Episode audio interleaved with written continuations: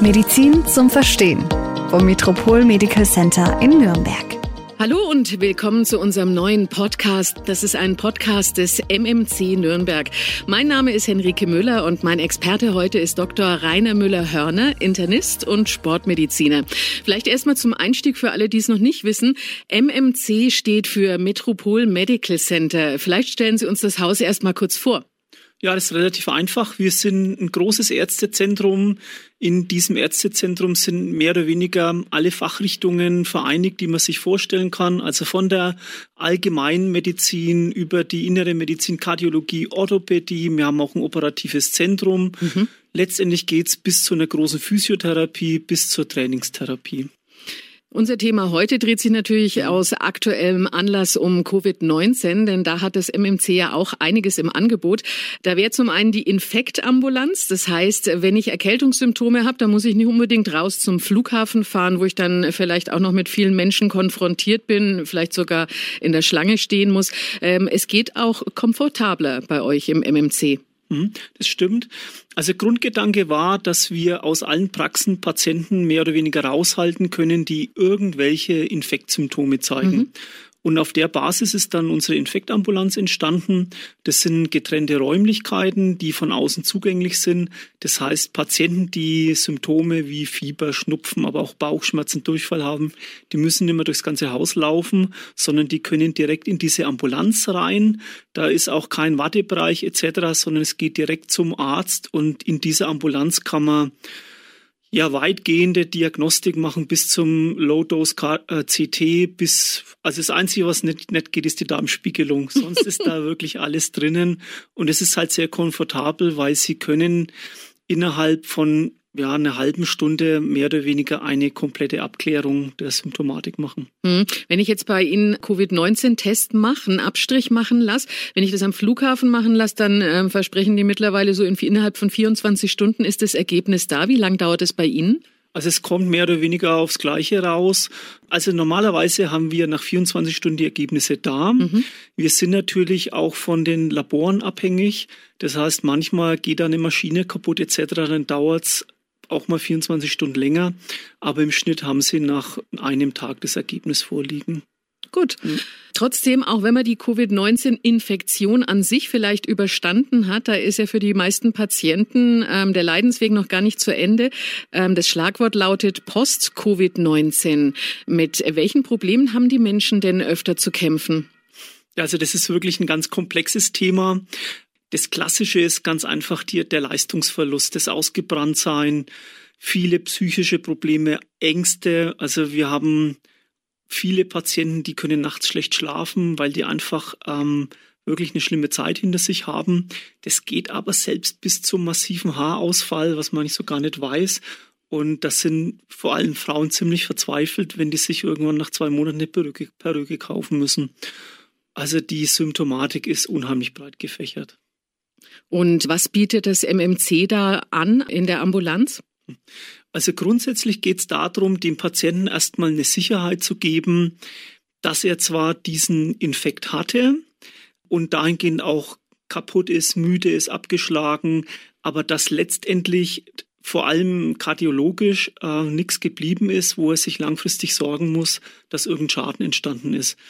Weil auf der Basis können Sie dann letztendlich einen Aufbau machen, ähm, ohne dass der Patient sich irgendwelche Sorgen machen muss. Aber was Sie vorhin schon gesagt haben, die Symptome, die gehen ja auch irgendwie in, in alle möglichen Fachbereiche von äh, Psychologie bis Kardiologie. Ist es dann bei Ihnen auch praktisch fachübergreifend möglich? Ja, also das ist ganz spannend. Ähm, das ganze Projekt, das wird wissenschaftlich begleitet ähm, von der Uni München. Und da gibt's die Frau Professor Dr. Schuster, das ist unsere HNO-Ärztin die begleitet es im Prinzip fachlich. Das heißt, nicht nur wenn HNO-Probleme entstehen, sondern ähm, insgesamt wird es schon so aufgebaut, dass da wirklich ein stabiles wissenschaftliches Fundament auch dahinter ist. Und dann ist es einfach so, wir haben natürlich eine Vielzahl an Fachrichtungen, die HNO, die Neurologie, es gibt auch eine Kinderarztpraxis, eine Orthopädie. Also je nachdem, welche Probleme entstehen, verteilen wir dann von der, von der Post-Covid-Ambulanz den jeweiligen Patienten fachspezifisch. Also das heißt, da wird dann ähm, entsprechend die Diagnostik gemacht und wie sieht dann die Therapie aus? Wird die dann auch bei Ihnen gemacht? Die Therapie läuft mehr oder weniger ähm, über eine Trainingstherapie. Also sobald abgeklärt ist, dass ein Patient soweit internistisch gesund ist, dann kann der in ein gezieltes Aufbauprogramm einsteigen. Da gibt's eine Einrichtung in der großen Physiotherapie im mhm. Haus. Die können dann im Prinzip ähm, leistungsangepasst einen Trainingsaufbau anbieten. Des Weiteren ist es so, wir haben ja wirklich sehr viele Patienten mit psychischen Problemen. Auch die vermittelt man dann facharztspezifisch weiter. Und es gibt auch, denke ich, weil das ja jetzt doch natürlich gehäuft auftritt, dieses ähm, Post-Covid-Syndrom, auch wahrscheinlich Selbsthilfegruppen, die sich bilden. Ja, das ist äh, die klassische Konsequenz aus der Problematik, weil es was ganz was Neues ist. Ähm, die Patienten haben kaum Anlaufstellen. Also es gibt bundesweit gibt es schon ein paar Post-Covid-Ambulanzen oder Einrichtungen, aber letztendlich ist das für die Menge an Patienten aktuell natürlich viel zu wenig. Und das nächste Problem ist, letztendlich müssen wir auch ganz ehrlich sagen, es ist jetzt nicht so, dass wir 15 Jahre Erfahrung haben mit Covid-19-Patienten, sondern du lernst jeden Tag neu dazu, auch was es für Symptome gibt und wie der Patient zum Beispiel auf eine Reha reagiert. Er ist im Prinzip klingt schon auch ein bisschen so nach Pionierarbeit.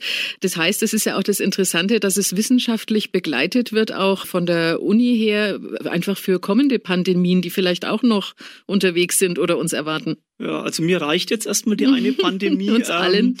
Und ähm, ich bin froh, wenn ich irgendwann mal wieder zum Friseur kann. ja, sonst wachsen mir irgendwann Zöpfe. Aber also wir denken, dass wir das schon sehr, sehr gut machen können. Aber wir lernen da auch jeden Tag neu dazu, auch die Trainingstherapie. Man weiß im Moment gar nicht, wie baust du ordentliches Trainingsprogramm auf. Magst du zu viel, magst du zu wenig? Der Patient hat Muskelbeschwerden. Wie viel Krafttraining kann man machen, dass man den Patienten oder die Patientin nicht über- oder auch nicht unterfordert? Das ist schwierig. Ne? Hm. Umso wichtiger ist die Arbeit, denke ich, einfach auch für die Zukunft und natürlich für die vielen Patienten, die jetzt nach überstandener Corona-Infektion einfach mit was völlig Neuem konfrontiert sind. Hm, definitiv, ja. Eine wirklich gute Sache. In diesem Sinne vielen Dank an Dr. Müller-Hörner vom Metropol Medical Center in Nürnberg. Und wenn Ihnen der Podcast gefallen hat, dann empfehlen Sie uns weiter und hören Sie auch nächstes Mal wieder rein. Da geht's dann mal nicht um Corona. Stattdessen kümmern wir uns um die Füße.